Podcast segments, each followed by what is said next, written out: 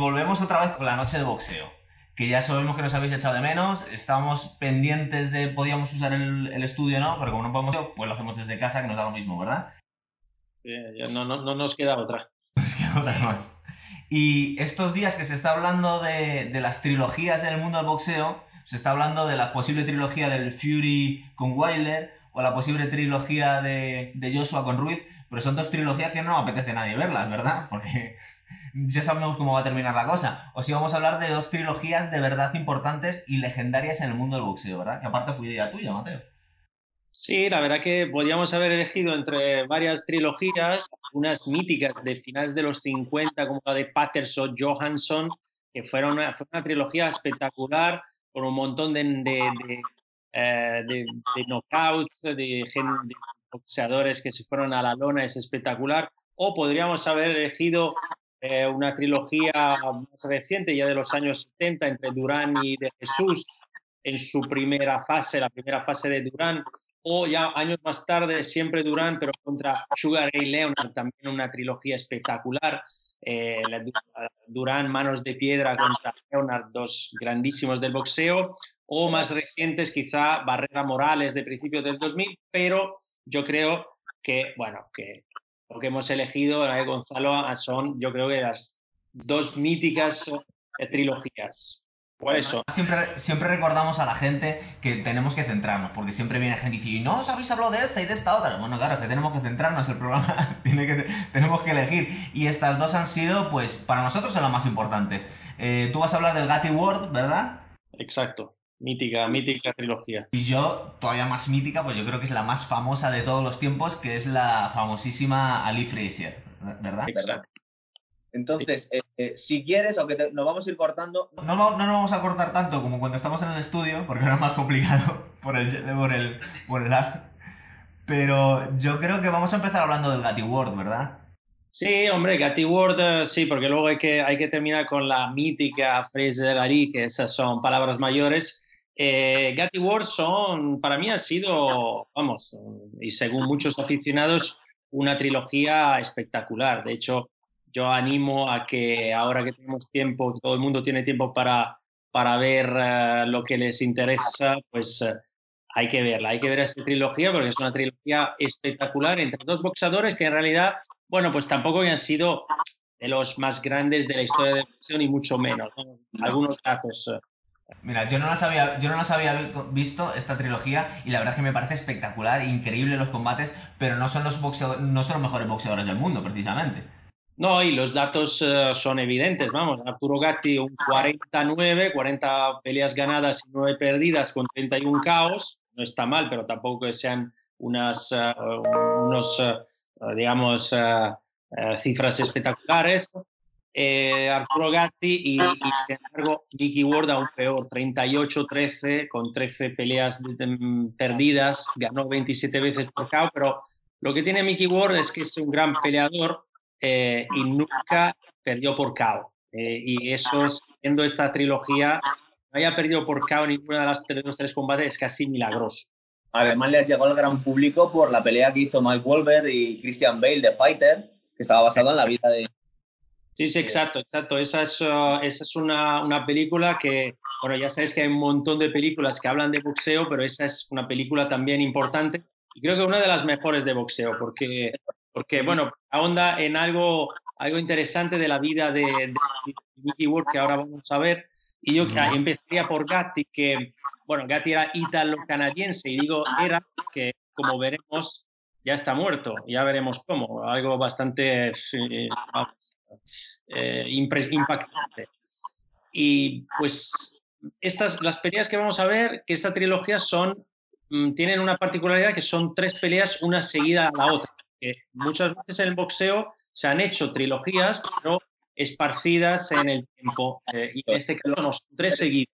Eso es lo que vamos a ver en el Ali Frazier, que se fue desde el 71 a 75, es decir, Exacto. cuatro años sobre todo entre la primera y la segunda de Ali Fraser pasa mucho tiempo. Eh, y, luego entre la segunda y la tercera, eh, me parece que es entre la segunda y la tercera es cuando eh, pelea con, con Foreman. O sea que tenemos un, super combate entre medias. Pero en este caso son tres peleas seguidas y además la, la pelea de Mickey Ward es la última, o sea, Mickey Ward ya, vamos, termina ya con, eh, con, con, eso, ¿no? Es, eh, es digamos, son, son sus, sus, últimas, sus, últimas peleas. Normal, porque las, las, tres peleas son brutales, o sea, la, la cantidad que llevan es increíble. Son, son brutales. Y, y, cómo llegaba a esa pelea Arturo Gatti? Arturo Gatti llegaba habiéndole, habiendo perdido, habiendo perdido contra De La Hoya, ni más, ni más ni menos que De La Hoya. Llega a esa pelea todavía joven, todavía con mucha energía y luego, ahora hablaremos de las peleas, pero luego seguirá eh, poco tiempo después peleando con Mayweather y es eh, un combate que, que, bueno, que en el que Mayweather le pasa por encima, le gana, vamos, eh, por goleada yo me alegro de haber visto este, estos combates porque la imagen que tenía de Gatti era del combate con Mayweather y la verdad es que no, no es digno eh, conocer a un campeón como Gatti simplemente por ese combate, ¿verdad? Además eh, es casi sorprendente porque uno ve los tres combates de Gatti con, Ward y ve sobre todo cómo esquiva, esquiva de una manera espectacular y es, saca un montón de manos y luego lo ve con Mayweather poco tiempo después y no esquiva ni una. O sea, que no esquiva ni una.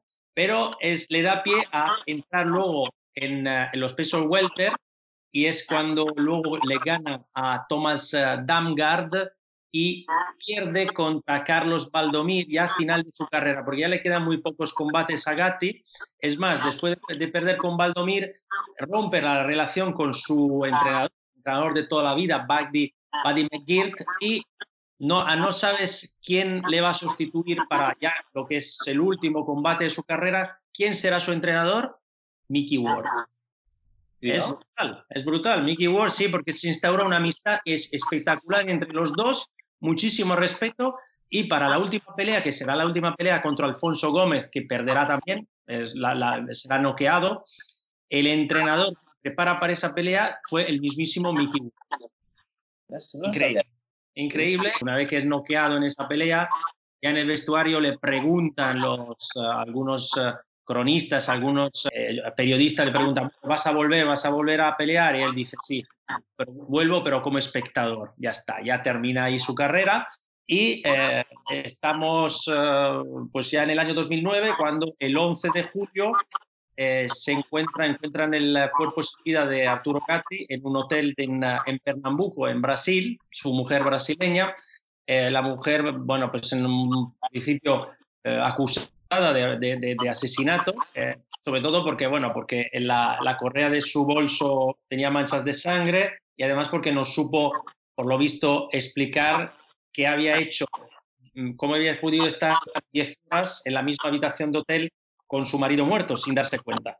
Eh, algo un poco raro. Y luego, sin embargo, la policía y las investigaciones brasileñas la exculparon, con lo cual, a día de hoy, con muchas dudas, eh, la muerte de Arturo Gatti eh, pues, parece ser un, un suicidio. Pero bueno, ya te digo, con muchas dudas, con muchas dudas. De estas cosas que se dicen en Internet, que no sabemos si es cierto o no, pero es un rumor bastante persistente, él lo, lo, ha medio reconocido. Se dice que el funeral de, de, Arturo Gatti lo pagó Floyd Mayweather. Pero Floyd Mayweather no suele dar, fíjate que le da pompa a todo lo que hace, pero a las obras sociales y benéficas y cuando ayuda a la gente normalmente se lo calla él. O sea que, que se ha dicho que el, no fue tan, tan la, la, rivalidad no fue tal porque, como has dicho, Mayweather le pasó por encima a Gatti, pero le respetaba como campeón, aparte de conseguir el título de él y fue como su consagración, ¿verdad? la paliza que le dio a Gatti. Entonces, y, bueno, se, dijo que, sí, que le había pagado el, funeral a Gatti. Sí, sí, no, son esos gestos que al final muchas personas que no, que no aprecian mucho el boxeo no piensan que es solo un deporte ahí de brutos y tal. Y sin embargo, hay mucha, bueno, hay, una, se instauran unas relaciones humanas increíbles. Algo que luego no veremos mucho en Fraser Ali, pero, pero que, que en, en, en Ward eh, Gatti sí que se ha dado, por ejemplo, o, o como acabas de decir tú, entre Gatti y Mayweather. Pero bueno, ¿quién era Ward? No? Mickey Ward. Hemos dicho 38-13, 38 ganados, 13 perdidos. Nunca uh, perdió un, un, combate por KO. Eh, irlandés de origen, pero en realidad norteamericano. Y mm, bueno, pues él empezó a pelear a mediados de los años 80, pero luego entre el 90 y el 91 pierde cuatro combates seguidos y mm, decide abandonar el boxeo, que es algo, bueno, pues eh, que le deja marcado por esos cuatro combates perdidos, eh, perdidos y, se dedica al mundo de la construcción, con lo cual pues cambia totalmente de actividad eh, y años después, en el año 1994, vuelve a boxear pero gracias sobre todo a su hermanastro. Eh, ¿Su hermanastro quién era? Aquí entra, entra en juego una persona, digamos, que, que tiene una vida de película, eh, que se llama Dickie Eklund, y que de hecho, pues como dijiste tú antes, pues, eh, le hicieron una película.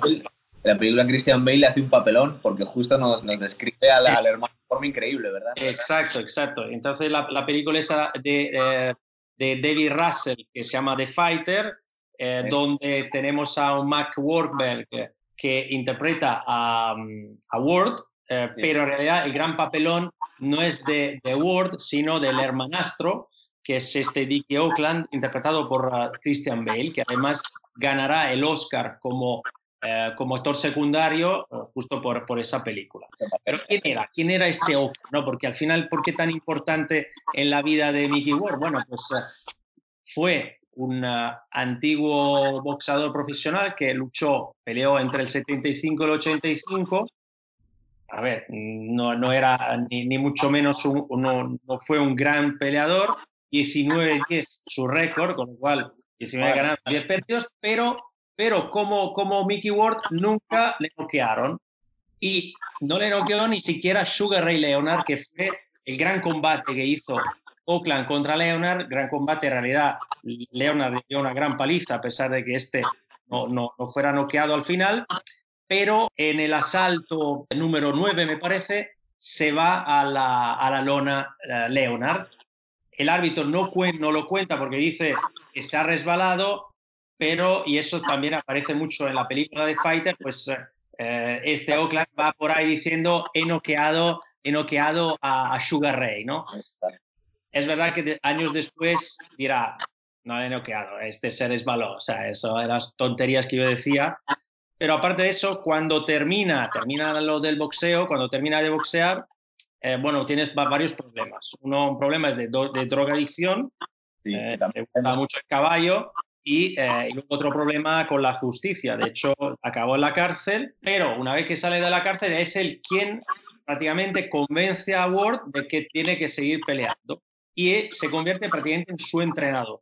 Eso es. A partir de ahí que Ward es cuando efectivamente empieza, a partir del año 94, su mejor periodo. Pelea 16 veces seguido, ganando 14 veces. Se proclama campeón del mundo en el año 2000, cuando le gana a, a Sean Nery. Y eh, un año más tarde, en una gran pelea, también está considerada como la pelea del año, pues, uh, pues se pelea contra Emmanuel Augustus. Y esta es la antesala de la trilogía entre estos dos grandes. Se disputaron los tres seguidos, ¿verdad? Los no... Exacto, exacto. los tres combates para los superligeros eh, fueron el primero el 18 de mayo del año 2002, el segundo seguido el 23 de noviembre del mismo año 2002 y el tercero 7 de junio 2003. Los tres seguidos grandes peleas. De hecho, bueno, en eso se parece mucho a lo de Ali Fraser, porque Ali Fraser, la, la primera pelea y la tercera pelea son las mejores, la segunda mmm, no tanto, en este caso igual, la segunda es la, digamos, mm, la peor de las tres, y sí. además la primera y la tercera se proclamaron como pelea, la, el, el, combate del año, ¿no? Las se consideraron como la revista de Ring como combate del año, las dos, uh, Fraser Ali y Cathy Ward. Eh, yo te iba a preguntar, del primer combate, el primer combate que le dan ganadora a Ward, pero por split decision. A mí sí. me parece un poco polémico porque es, le pasa por encima a Ward. Ese, ese, igual que los otros dos no, a mí personalmente me gusta mucho más, le veo mucho mejor a Ward. No sé de dónde pues se saca. No sé, yo, yo, yo te digo, a mí me gusta más Gatti en realidad, porque yo creo, a mí me gusta mucho como, sí, me gusta mucho como pelea Gatti, como peleaba, porque esquiva muy bien. Es increíble ver cómo esquiva, cómo pasa manos, cómo se desplaza es súper rápido y lleva muchas combinaciones. Hemos dicho ya que nació en Italia, ¿verdad? También. Exacto, por eso que me gusta. en Casino, en el sur de Lazio, entre Lazio y Campania, casi en Roma y Nápoles. No, a mí me gustó, me gustó mucho y yo te digo, ya ahí hay momento, porque el, este combate, Gatti empieza muy agresivo. Esquiva muy bien, pasa muchas manos y Ward ya tiene una herida ya en el primer asalto. En el ojo derecho ya empieza a tener una herida, con lo cual ya sabes que cuando un boxeador ya tiene una herida, empieza a sangrar desde el, primer, desde el minuto uno, mal va la cosa, ya tiene un problema, ya tiene dos problemas. Uno es el otro, ¿eh? es eh, el, eh, el, otro boxeador que le está golpeando y el segundo, su propio cuerpo que ya empieza a tener problemas. El, el árbitro, un árbitro mítico, Frank Cappuccino, ya en el segundo asalto le dice a Gatti, sube un poco los golpes porque estás golpeando muy bajo eh, el tercer asalto es espectacular, hay una cantidad de golpes increíbles. Y ya en el cuarto asalto yo creo que es la clave de todo lo que pasa. El cuarto asalto, el árbitro de otro golpe bajo y le quita un punto a Gatti. Y al final eso le pasará factura. De hecho, Gatti al final dirá, yo creo que no era un golpe bajo y bueno, es discutible, pero, pero también le quita hierro al asunto. Y dice, bueno, Vale, pero lo acepto. No es un, para mí no, no fue un golpe bajo, pero lo acepto, no pasa nada. Y a partir de ahí, la primera mitad del combate, para mí es Gatti, vamos, de hecho Gatti lleva en seis asaltos 200 golpes a Ward, casi todos en la cara, son brutales. Pero es verdad que luego Ward reacciona y, eh, y en el noveno asalto, que para mí es espectacular, y, y también fue espectacular en, en la segunda en el Gatti World 2, le tumba, tumba Word, tumba a Gatti. Y ahí cambia un poco todo y efectivamente, pues de hecho, gana por en los puntos, gana Word, pero si vemos el número de golpes llevados al final de la pelea, 150 golpes Gatti, 238 Word. Pero bueno, gana por eh, decisión mayoritaria, pero gana. Y el segundo, el segundo quizás es el más flojete, ¿verdad? Bueno, flojete es muy buen combate, pero no es lo mismo. Sí, es un poco peor, yo creo. Es un poco peor porque, bueno, primero porque eh, Gatti cambia de estrategia, mientras que Ward no, porque Ward sigue, le siguen golpeando durísimo.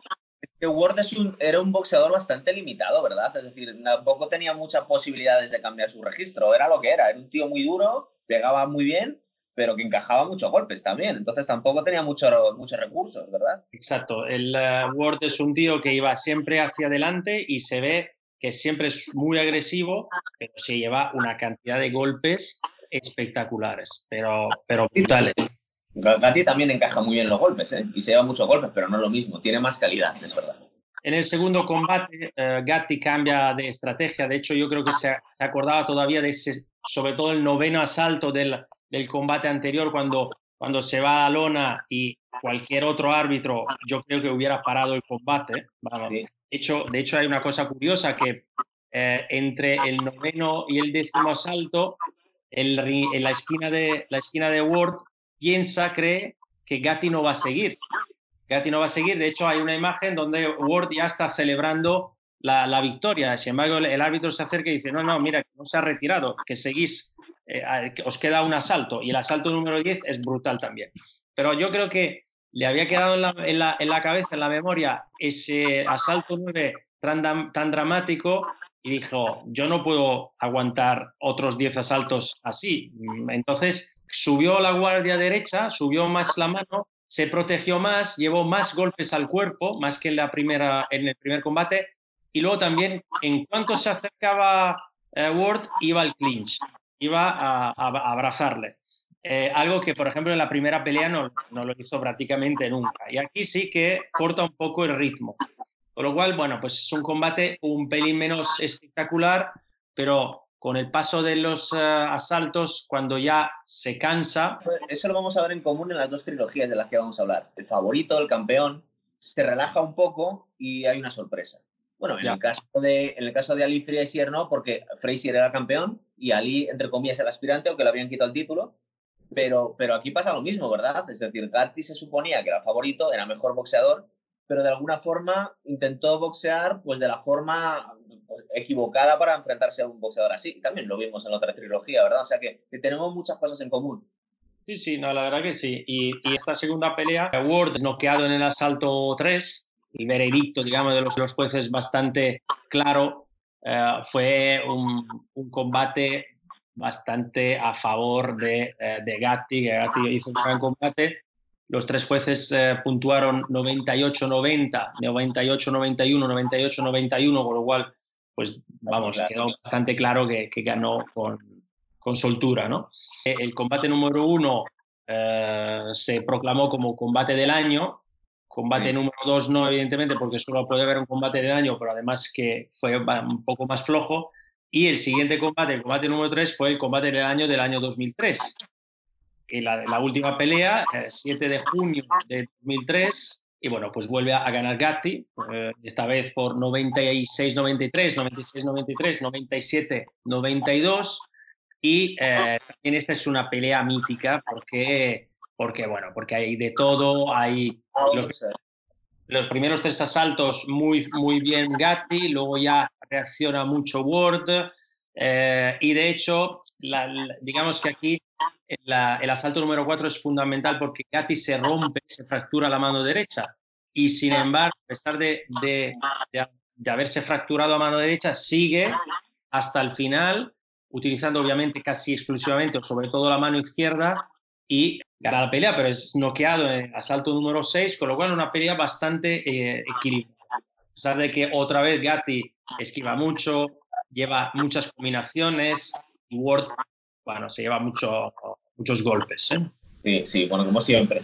Era su estilo casi, el, parar muchos golpes con, con la cabeza. Sí, pero la verdad, la verdad es que son tres combates increíbles. El primero y el tercero seguramente son, son los mejores. Incluso el tercero, posible que, porque pasa de todo. Es verdad que seguramente Gatti iba a ganar más fácil si no se hubiera partido la mano.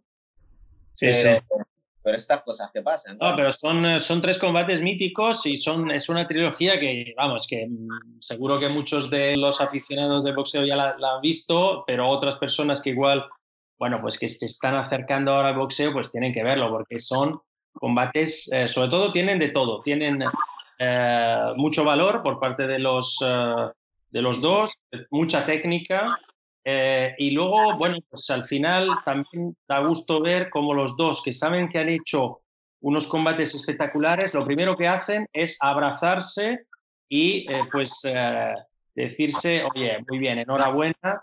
Y, y, además, incluso después, en la rueda de, de, prensa de después, muchísimo respeto entre los dos. Ya te dije antes que hasta, hasta Mickey Ward eh, acabaría siendo el entrenador de Gatti para su último combate, con lo cual gran amistad entre los dos y gran profesionalidad y gran respeto. Eso siempre, siempre gusta.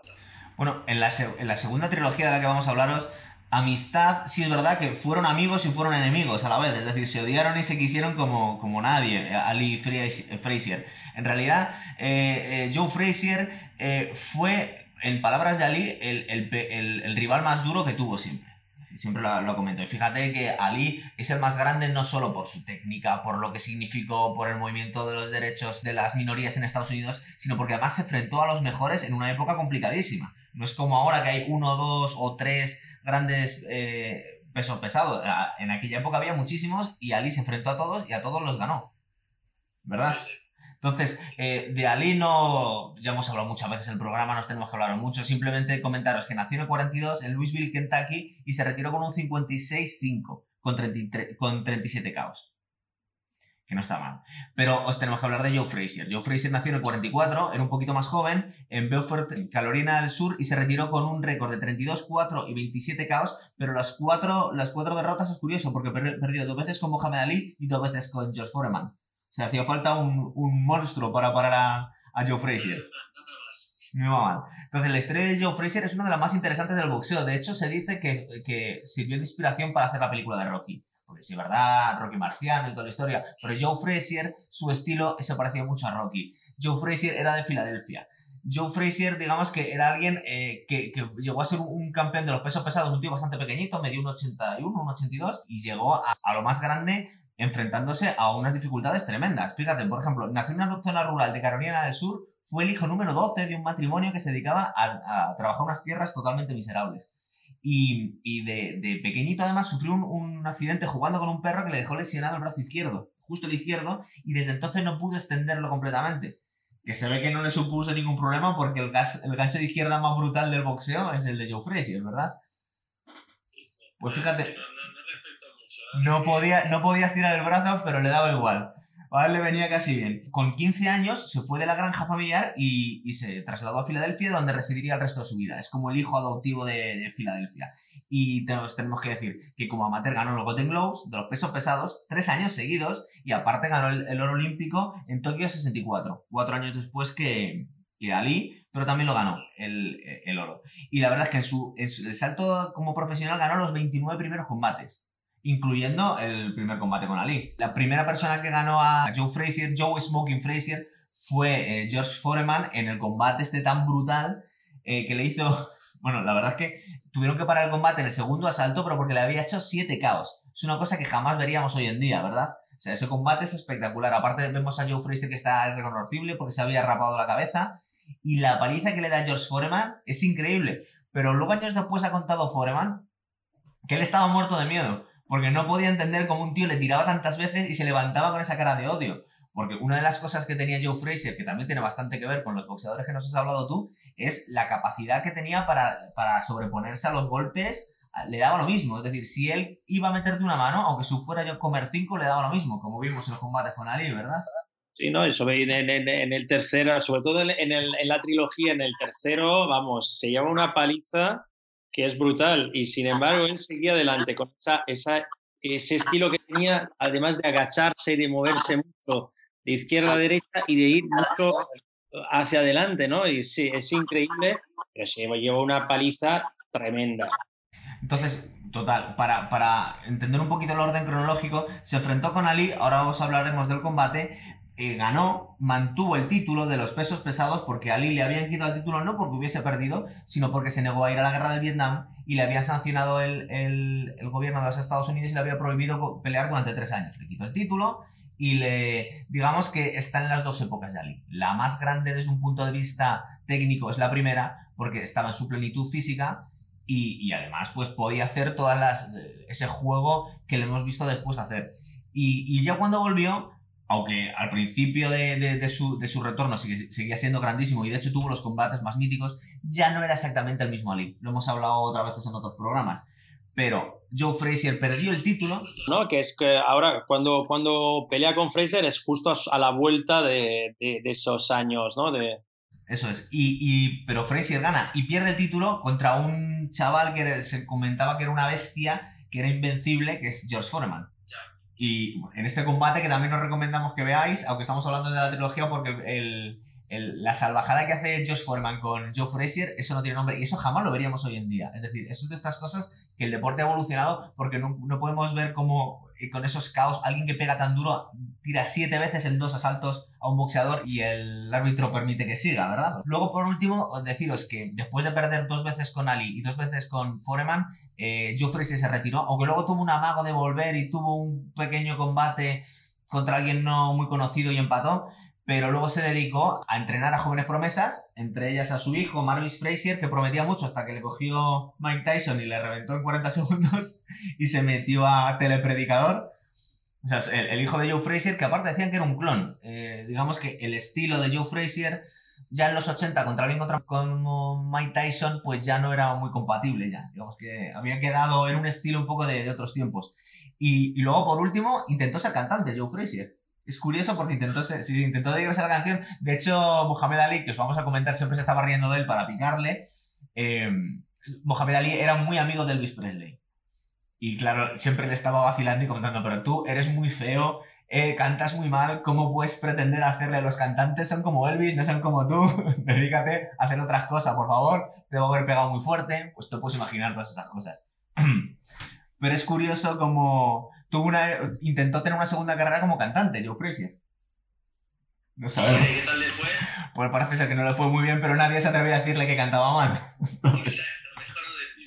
Solo Ali se lo decía en los programas. ¿Y cómo fue el, primero, el primer combate entonces? El primer combate, hablando ya, empezamos con la, con la trilogía de Ali Frazier. Seguramente la, la, trilogía más conocida del boxeo, ¿eh? son unas, unas peleas legendarias.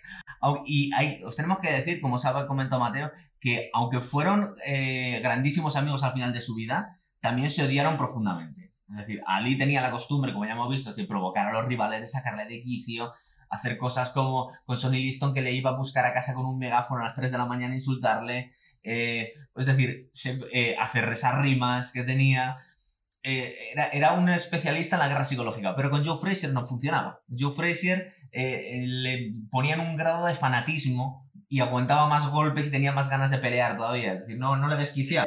de hecho, se dice que el árbitro de la primera pelea, el árbitro de la primera pelea, escuchó a Ali decirle justo al principio, ¿no? decirle, sabes que estás aquí con Dios esta noche, ¿verdad? Y el otro le contestó, si eres Dios, creo que te has equivocado de lugar para esta noche. O sea, que era, era una, una, vamos, se metían mucho el uno con el otro. Son muy graciosos las, las ruedas de prensa. De hecho, os recomendamos no solo que veáis estos combates de los que estamos hablando, sino por lo menos en el... Porque Gatti y Ward igual no daban tanto juego en las ruedas de prensa, pero Ali Frazier sí. Y tenía unos, unos programas de televisión en los que invitaban a los dos y acababan pegándose, acababan zarandeando al presentador. Eso es muy interesante. Sí, de hecho, de hecho hay uno, hay una en el combate después de, bueno, entre, entre el primero y el segundo, eh, una semana antes de, que se celebrara el segundo combate, pues los dos fueron a un programa de, deporte que se llama Wide World Sport para comentar el primer combate. Y, y, al final acabaron pegándose. O sea, es, fue una pelea, vamos, eh, los tuvieron que separar. De hecho, eh, Fraser se fue, dejó el programa porque, por lo visto, Ali le había dicho, eres un ignorante, le había ofendido mucho y este que no, no se lo tomaba muy bien, pues se levantó y se encaró a Ali y aquí saltó también y, y una pelea dentro del, del plató que fue espectacular. Luego, luego, años después, Ali comentó que todo eso era parte del circo que montaba él que realmente eso no se lo había tomado tan en serio. Y eso lo hemos visto años después, como muchos boxeadores se llaman de todo las ruedas de prensa, pero luego al final son tan amigos. Es decir, dice, es que no te tomes en serio lo que te estoy diciendo, esto es parte del espectáculo. Pero Frazier no se lo tomaba así. De hecho, eh, antes de morir, eh, Ali confesó que, que igual había sido demasiado cruel con Joe Frazier y que le pidió perdón porque realmente se querían muchísimo. Es esta amistad que se ve después de, estos, de este tipo de combate, que al final surge una amistad muy bonita, pero claro, eh, Ali seguía siendo Ali, Frazier seguía siendo Frazier y, y chocaban muchísimo. De hecho, hay un, hay un programa muy, bonito que, que, podéis ver que está Ali, en, creo que es en Inglaterra, y le dan una sorpresa. Él cree que va a una entrevista y le cambian completamente el formato del programa y le empiezan a presentar, eh, le, han hecho una cerrona y le empiezan a traer gente de toda su vida, de su maestro de escuela, la persona que le animó a boxear, eh, los primeros eh, entrenadores que tuvo. ¿Eso cuando, cuando él estaba ahí enfermo o cómo? No, se, acaba, debía estar medio retirándose, está entre una vuelta y otra, o sea, se le, se le escucha perfectamente y se entiende perfectamente. Y el último invitado es Joe Frazier, y se ve que se le ilumina la cara y dice, oh, Dios mío, Joe Frazier, y le da un abrazo. Con lo cual era una relación amor-odio total, y la que podéis ver siempre. Entonces, por ejemplo, es importante para que entendáis los, los, los, las peleas, tenéis que conocer la historia de Frazier y de Ali, porque es parte del, del espectáculo, ¿verdad? Pero bueno, la primera pelea. La primera pelea, como os hemos dicho, Frazier era campeón y Ali era el aspirante porque había perdido los títulos por negarse a ir a Vietnam. Y la llamaron ya entonces, como todavía se siguen llamando, esa fue la pelea del siglo. Lo del año era la pelea del siglo, ¿verdad? Y los dos llegaban invictos, Ali con un 31-0 y 29 años, y Fraser con un 26-0 y 27 años. Y el récord era un poco más pequeño el de Fraser, pero porque, pero porque era más joven. Y la verdad es que la pelea es increíble. Los dos primeros rounds lo gana Ali con claridad, pero ya vemos el tercero que sale Fraser como un loco. Esto, esto que tenía eh, eh, Joe Frazier siempre tuvo fama de empezar muy flojito, de ser un poco baguete en los combates, empezaba, era un gran encajador, con lo cual le daba un poco lo mismo em, comerse varios golpes hasta que aprendía a, cómo que tenía que descifrar al, al, rival, pero con Ali, pues le pasó en las tres peleas, empezó muy flojito. Hasta el tercer asalto no empezó a plantarle cara. La verdad es que ni él mismo se creía, eso podéis ver en, el combate, las caras que pone Ali cuando le encajan los, las, el gancho de izquierdas y cada vez que se come un golpe, Ali niega con la cabeza y dice, no me ha hecho daño, como diciéndole al público, como, no, no, a mí cómo me van a meter este golpe. Pero se los lleva y se lleva muchísimo, ¿verdad? Aquí Ali se lleva una cura de humildad impresionante. Siempre se dijo, aparte, que Ali no, no entrenaba demasiado duro, que era una persona que era, sobre todo ya al parte final de su carrera, que entrenaba casi cuando peleaba. Lo dijo, de hecho, Angelo Dandy años después. Dijo, eh, yo creo que parte de los daños que, se, que, ha tenido Ali al final no ha sido tanto los combates, aunque vemos los golpes que se llevó, sino que en los entrenamientos también se va mucho golpes porque era muy vago a la hora de esquivar. Es decir, no, no era alguien que se tomara muy en serio su preparación. Pero claro, alguien que era tan bueno tan genial, supongo que al final se acabó creyendo su propia leyenda. Sí, sí, se la creyó y, y, bueno, y eso, y en esa pelea, eh, que a mí, me, sabes que me gusta mucho también ver un poco, eh, no sé cuánto, ganar, cuánto ganó cada uno de ellos y cuánto se pagaba, por ejemplo, para ir a ver el combate del siglo, ¿no? Pues cada uno ganó 2,5 millones de dólares para esa pelea y eh, cuánto se pagaba, cuánto, cuánto pagó la gente para ir a, ver ese combate en directo. Pues mira, entre 20 dólares, el precio más barato, y 150 dólares si querías verlo en primera fila. Y estamos hablando del año 1971. ¿eh? 71 el Madison Square Garden, es decir, que... Exacto. Bueno, estaban todos, estaban actores, actrices, estaban, eh, estaba Frank Sinatra, Woody Allen, estaba Estaban todos y se televisó en 50 países. Fue un evento deportivo impresionante. Además, que tenía una connotación también casi política, ¿no? Como dijiste tú antes, porque Ali era un tío que, bueno, pues que luchó para los derechos humanos, los derechos civiles, eh, porque mm, luchó, vamos, se expresó eh, de manera directa y, y vehemente contra la guerra de Vietnam, un lado un poco un antisistema, digamos, ¿no? Ali era un poco antisistema y...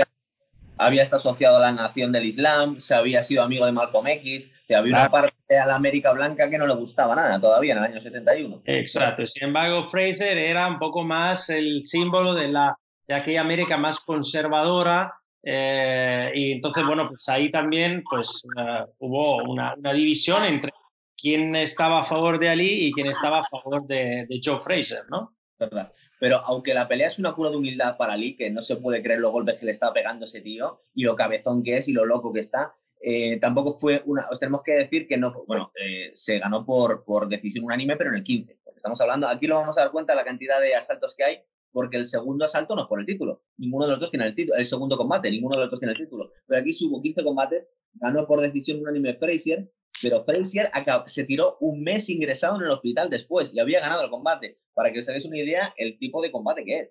fue brutal, fue un combate brutal. Brutal, eso.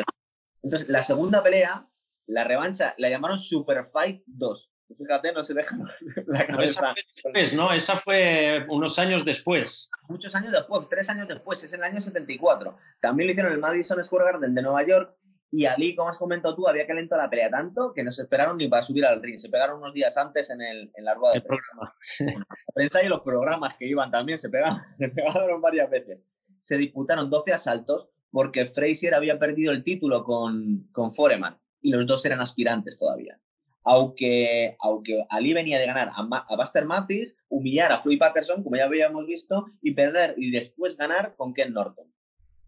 También los grandes de, de los pesos pesados de, de, todos los tiempos. Y la verdad es que aquí vemos que Ali ya salió muy agresivo desde el principio, tenía claro que era un tío muy peligroso, Joe Frazier, no iba a relajar, y, y, la verdad es que utilizó una técnica, a mí me gusta bastante, porque cuando ves el combate te da la sensación, entre otras cosas, que eh, la aproximación que tiene Frazier es un poco invencible, porque se debe golpes a alguien muy resistente, se va agachando, se va agachando, y cuando puede tira el gancho de izquierdas, y por mucho que se eche para atrás Ali, se come muchísimo, ¿verdad? Son manos muchísimas y no hay forma de esquivarlas. Pero Ali intenta una cosa, intenta unas combinaciones muy rápidas de upper y de, y de ganchos cortos, que los uppers siempre van a funcionar con Joe Frazier, porque claro, Joe Frazier tiene la costumbre. se, se, agacha siempre hacia adelante, sí. Es verdad. Aún así vemos la resistencia de, de, de, de, Joe Frazier. Yo me estoy acordando otra vez de lo que os he comentado, del susto que tenía Foreman encima porque creía que estaba pegándose con un, con un zombie. Es que no me puedo creer que este tío se siga levantando. Le tiro siete veces, yo no sé qué hacer con él. Pues con Fraser siempre pasó eso. Es decir, la resistencia que tenía ese hombre. Luego es verdad que al final de su vida acabó, se le notaron ya los daños que ha tenido por la cantidad de golpes que se llevó. Pero eh, durante su carrera, mm, la verdad es que asustaba la resistencia que tenía ese hombre, ¿verdad? Sí, era, era brutal. Y, y claro, y, y, entre, entre este combate que era el segundo el tercero, hubo, vamos, el, el grande Rumble in the Jungle del año 74, ¿no? En, en, en, Kinshasa, entre Ali y Foreman, justamente, y, y Ali ganó. O sea, con lo cual, cuando se llega al tercer combate entre, entre Ali y Fraser, Fraser, vamos, tiene pocas chances de, de ganar. Y aún así es un gran combate. Es verdad que el, el, el combate que va en medio, que como se ha comentado Mateo, es uno de los combates míticos de, de todos los tiempos, de los pesos pesados, en el que Ali que no era el favorito ya, porque ya se había visto que ya no era exactamente el mismo, que había sido joven y que aparte había perdido con Joe Frazier y Joe Frazier había ganado a, había perdido con Foreman, con lo cual Foreman era, tenía un aura de alguien imbatible, pero bueno, eso hablaremos en otro programa del combate que tuvieron en, en Kinshasa, en el que Ali de alguna forma se metió en la cabeza de Foreman y consiguió ganarle y ganarle por KO, además. Y ese combate, además, eh, en ese combate Ali de Ali Foreman en Kinshasa es importante también para la vida personal de Ali porque es en ese combate, durante ese combate, eh, que conoce a Verónica Porsche, que será luego su mujer. Pero es curioso cómo en el, durante el tercer combate en Manila, eh, él se presenta a Manila, pues el, es, pasará la historia como el famoso Trila en Manila, Él se presenta, él se presenta a, Manila con Verónica Porsche, que no era su mujer, sino que era su amante. Y era su amante desde el año 1974, o sea, desde el año anterior. Eh, y claro, cuando en las ruedas de prensa se presenta con esta mujer, pues ya le, preguntan y él la presenta como su esposa. Se entera su mujer, ¿vale? Belinda, que está en Estados Unidos, y lo que hace es coger el primer vuelo, plantarse en Manila y decir, aquí estoy yo, ni amantes ni nada, voy a, voy, a, voy a poner un poco de orden. Y se dice que cuando ya llegó su mujer, él empezó a, entrenar, porque antes mmm, no se está entrenando nada.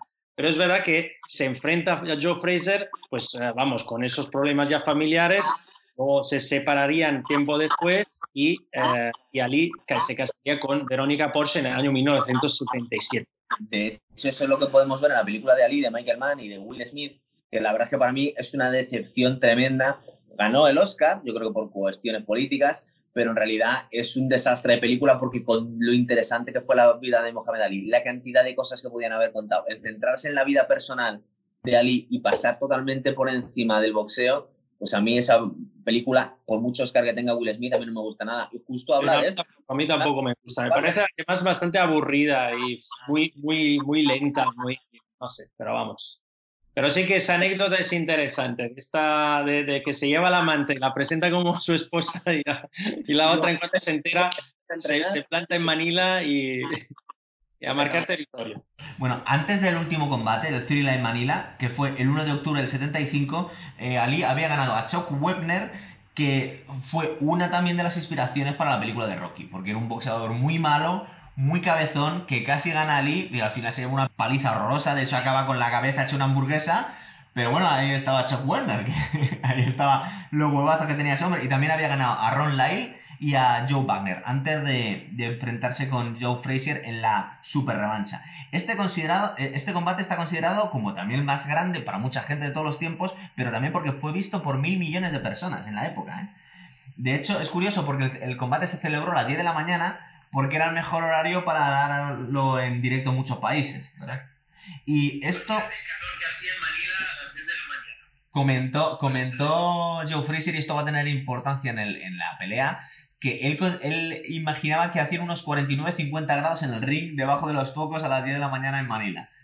Y perdieron como 3-4 kilos cada uno en simplemente en, en líquidos sudando. Pero os tenemos que hablar de, un poquito de la, situación política por la que habían elegido aquí. Estábamos viendo que los países no alineados estaban intentando ponerse en el mapa y unos años antes en Kinshasa se había peleado Foreman con Ali y ahora el presidente Marcos de Filipinas había intentado atraer la, atención internacional a, su, a su país. El presidente Marcos, que era un personaje de cuidado. No sé si os acordáis de, bueno, los que conocemos un poco la historia de los Beatles, que aparte lo hemos hablado de algún programa con ellos, a los Beatles casi les linchan en Manila, la gira que hicieron en el año 66, porque en su día libre eh, no quisieron ir a tomar té con la mujer de Marcos. A su, al Palacio Presidencial. Les llamaron un día a las 10 de la mañana al hotel y dijeron, ¿qué hacéis? Que todavía no estáis aquí, que os está esperando toda la prensa y, el presidente y su mujer para tomar un té. Y dije, no, es que imagínate cómo podían estar los Beatles aquí en el momento. Y no sé muy bien cuál fue la consigna que soltaron desde el Palacio Presidencial, pero los Beatles tuvieron que huir del hotel al, aeropuerto siendo linchados. De hecho, al, final ellos consiguieron coger el avión en el último momento, pero su manager se quedó en el aeropuerto y les hizo el, presidente dejar todo el dinero que habían ganado en los conciertos en Filipinas antes de dejarle irse. O sea, em, era un personaje de cuidado. Pues con este hombre, unos años después, fue con el que negociaron a, Lee Frazier para, hacer el combate eh, Three Line Manila en Filipinas. Pero verdad que eres curioso cómo en aquella época estaban las tensiones de los, de los dictadores que estaban intentando llamar la atención. Ya, y sí, sí, era, claro, además en un periodo de plena Guerra Fría, ahí había que sacar un poco la cabeza, ¿no? Y, pero, un poco la imagen también. Eso se ha visto muchas veces en otros sitios también bueno, eh, lo hemos visto en el último Joshua Ruiz. Arabia Saudí. En Arabia Saudí, que tampoco es un sitio muy, muy común. Pero ya podéis ver como en la historia del boxeo muchas veces ha habido combates muy importantes en sitios bastante poco típicos, por lo menos. Bueno, también como podéis imaginar, Ali había calentado este combate otra vez. Eh, estaba haciendo eh, rimas constantemente con Fraser, de hecho le estaba llamando gorila constantemente, y hizo algo para, a ver si puedo hacerle justicia a esto. Dijo algo, así como, It will be Aquila, Anathrila, Anachila, when I get the gorilla in Manila.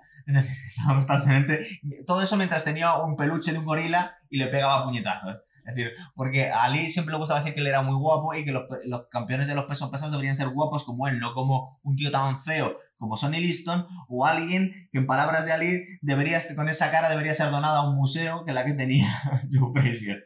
Este tipo de cosas, cuando se las decía a alguien que encima no tenía mucho sentido del humor, como Joe Frazier, pues pasaban, se calentaba el combate hasta este punto que casi se estaban matando antes de subir.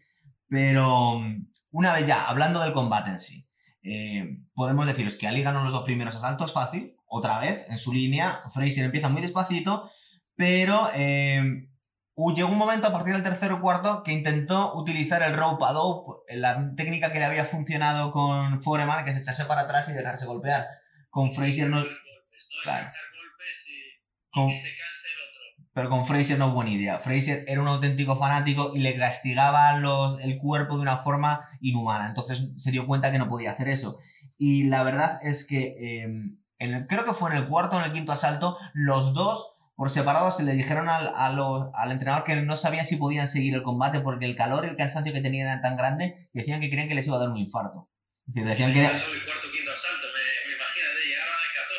Eso es. Pero ya estaban comentando esas cosas. Eh, en, el, en, el, noveno, de hecho, le dijo Ali a Angelo Dandy que ese combate que cuando terminó el noveno, y dijo, este es, esto es lo más cerca que he estado de la muerte. Yo, hasta ahora, este momento.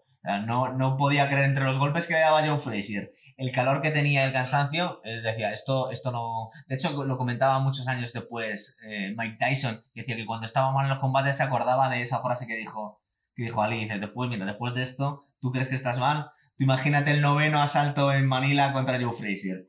Y, la verdad es que Frazier, a partir del noveno décimo, empieza a tener problemas porque vemos como, luego se, se dijo años después, que estaba empezando a recibir muchísimos golpes en el lado, en el lado izquierdo y es que había comentado años después que había tenido un accidente eh, entrenando en el, gimnasio y había quedado prácticamente ciego del ojo izquierdo. Entonces las manos derechas de, Ali no las veía. De hecho, le, estaba preguntando a su entrenador, eh, esto ya es más complicado encontrar esos vídeos, pero yo los he visto, le decía, dice, bueno, pero ¿qué pasa? ¿No ves esas manos? Y dice, es que no las veo, no veo la mano derecha, no veo la mano derecha.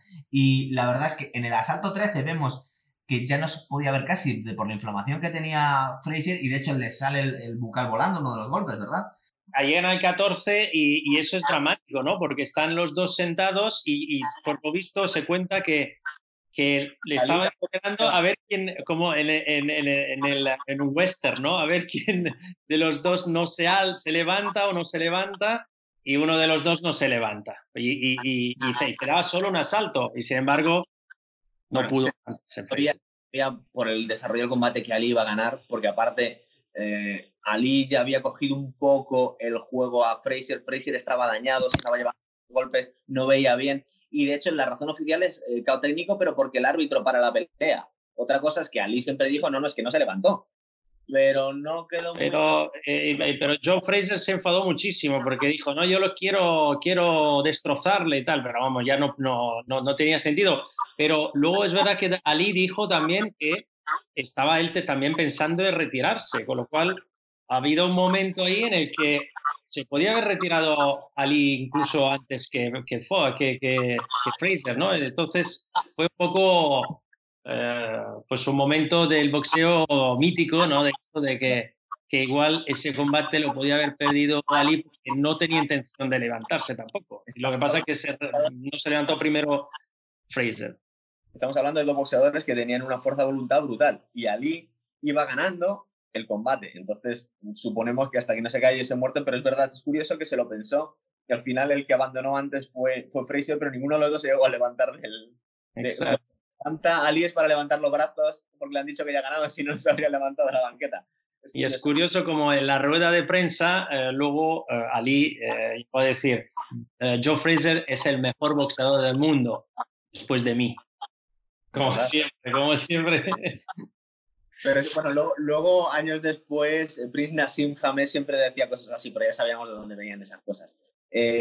la verdad es que eh, siempre dijo que había sido su, su, rival más difícil. Es verdad que con otros no, con otros perdió. De hecho, contaba años después, porque también fue un amigo de Josh Foreman, como Ali le llamaba a Foreman y decía, enfréntate tú con Ken Norton porque yo no puedo ganarle, a mí este estilo se me da muy mal, pero tú le vas a machacar, por favor, enfréntate. Eh, luego, por otro lado, cuando Foreman volvió y llegó a ganar el título con, con 45 años, eh, luego tuvo una segunda llamada del ring que estuvo a punto de volver a pelear contra Mike Tyson y Ali le llamó para quitarle la gana, es decir, no se te ocurra volver, George, para pegarte con Mike Tyson, que ya eres muy mayor. Eh, y yo creo que aquí dejamos las dos trilogías, ¿verdad? Sí, porque además, eh, digamos que Ali mm, prácticamente jubiló a Fraser porque después de la trilogía, mm, Fraser peleó otra vez perdiendo contra Foreman y perdió en su último combate contra uh, Cummings, Floyd Cummings, y ahí se quedó, ahí eh, se retiró uno de los grandes eh, boxeadores de, de, la historia del boxeo. Smoking Joe Frazier. Luego ya para terminar, para hablarnos un poquito de la actualidad, como llevamos mucho tiempo sin hacer un programa, nos llegamos a hablar de, de, de la victoria de Fury con Wilder, que yo la verdad es que no sé si estaba muy convencido que fuera a ganar Fury, pero la verdad es que fue un repaso en toda regla, ¿verdad? Hombre, yo, yo te diré que yo creía que iba a ganar a, ganar el otro, ¿no? Eh, Wilder. Aunque Wilder ya, ya sabes bien que no me gusta nada. No me gusta nada ni como es, ni como pelea, ni, ni como persona. No, no, no me parece. Vamos. Pero eh, de hecho me alegré que, que perdiera, la verdad. O sea, porque no, no es, eh, dicho esto, tampoco que Tyson Fury me emocione, ¿eh? o sea, estamos hablando de dos peleadores que uno le mete mucho corazón, que es eh, Fury, el otro que le, le mete mucha mano derecha violencia y, y, ya está. Así que, bueno, pues dicen que van a volver a pelear. Y eso es lo que, bueno, de hecho... La noticia de hoy es que van a dejar, no se sabe, pero están los rumores, está Ediern hablando con toda la crisis del coronavirus que se están eh, aplazando combates sin edie, se está hablando de dejar en suspenso la revancha y, que se peguen por fin Joshua y Fury. Es la noticia de hoy. ¿eh? Ya nos gustaría a todos que fuese algo así eh, para, después, para el verano, para después del verano. la verdad es que Wilder quedó un poco en evidencia, ¿verdad? Porque Fury, no, como dices tú, no es un grandísimo, a nosotros no nos encanta, pero está un poco la duda quién es mejor, Wilder, de, Fury o, Joshua, ya lo veremos en estos meses, esperemos, pero a, a, Wilder le, le, le, le, puso en evidencia, ¿verdad? Se vio que no era una, una, persona capaz de dar un paso para atrás, que era un tío muy limitado y que cuando le quitas su, su mano derecha acercándote a él, no, cuando le cortas la distancia no hay problema, ¿verdad? y, luego, y luego Fury pega duro, o sea, Fury pega duro, entonces... Eh, cuando nosotros creíamos que, bueno, que Wilder encajaba bien, encajaba bien, bueno, encaja bien cuando no le tocas tanto. En el fondo, aquí no, no encajó nada bien, vamos. Wilder, es alguien bastante ligero. Entonces, eh, porque es muy delgadito. Entonces, claro, con los pesos pasados, cuando te pegas con alguien realmente fuerte, lo que está siendo muy gracioso en las redes sociales, y os recomendamos a todos que lo sigáis, es a Dillian White, que es el aspirante número uno al cinturón verde, al WC, eh, que le tuvo esperando durante un año Wilder, le tenía unas ganas horrorosas, es un tío muy salado, muy gracioso, podéis ver las entrevistas, la última entrevista que le hicieron, el tío salió descojonándose, esperando la risa. Hombre, porque la excusa, la excusa que se inventa eh, Wilder por, haber perdido, diciendo que el traje que se había puesto, que pesaba 40 kilos, le, le había afectado y que, que entró ya cansado, hombre. 40 libras. 40 ah, libras, o sea, ¿cuánto es eso? 18 kilos. El campeón de los pesos pesados no se puede echar 18 kilos encima. Ah, 18 kilos solo. Ah, bueno, pero bueno, aún así, eres tonto. O sea, si crees que te afecta eso, pues no lo pongas. Pero vamos, entró ahí como si fuera un marciano y, ah, lo utilizó como excusa, que me parece fatal. Y luego Dillian White también eh, en su Instagram está picando a ver si consigue, ya que no van a pelear con él, porque el, título está entre Joshua Wilder. Dice, a mí que me va a caer, pues está intentando picar a Andy Ruiz, mandándole vídeos de gordos bailando. que está muy gracioso el vídeo que tiene Andy Ruiz y Dillian White en, Instagram. Así que estos días que tenéis tiempo, aparte de ver los combates, podéis seguir estos Instagram de, de los boxeadores como calentando los, las peleas porque están muy divertidos, ¿verdad? Sí, sí. Luego, bueno, algunas cositas. Por Oscar de la, Hoya, de la Hoya ha donado 250 mil dólares, que lo he leído en The Ring, para la, una fundación que está luchando contra el coronavirus. Eh, bien, estas cosas. Y luego, sin embargo, lado negativo de todo lo que está pasando con el coronavirus, y Joe Sanders le han suspendido la licencia porque ha tenido la brillante idea de decir que en, esto, en este periodo de, cuarentena, pues seguro que habrá hombres que pegarán a sus mujeres. O sea. Así, algo por lo hizo, sí, es verdad. Estaba, estaba en The Ring también estos días. Pero bueno, lo demás, yo creo que, bueno, pues hasta que no se pueda salir de casa, habrá que ver antiguas, eh, antiguas peleas como las que eh, hemos comentado esta noche. Así que a ver, si, a ver si se anima la gente que nos sigue. Claro. Y aparte recordaros que ahora vamos a cambiar la página de Instagram, vamos a, vamos a estar en Noches de Boxeo, vamos a separar un poco los dos programas, así que suscribiros todos a ese canal. Muy bien. Muy bien, pues bueno, Chao.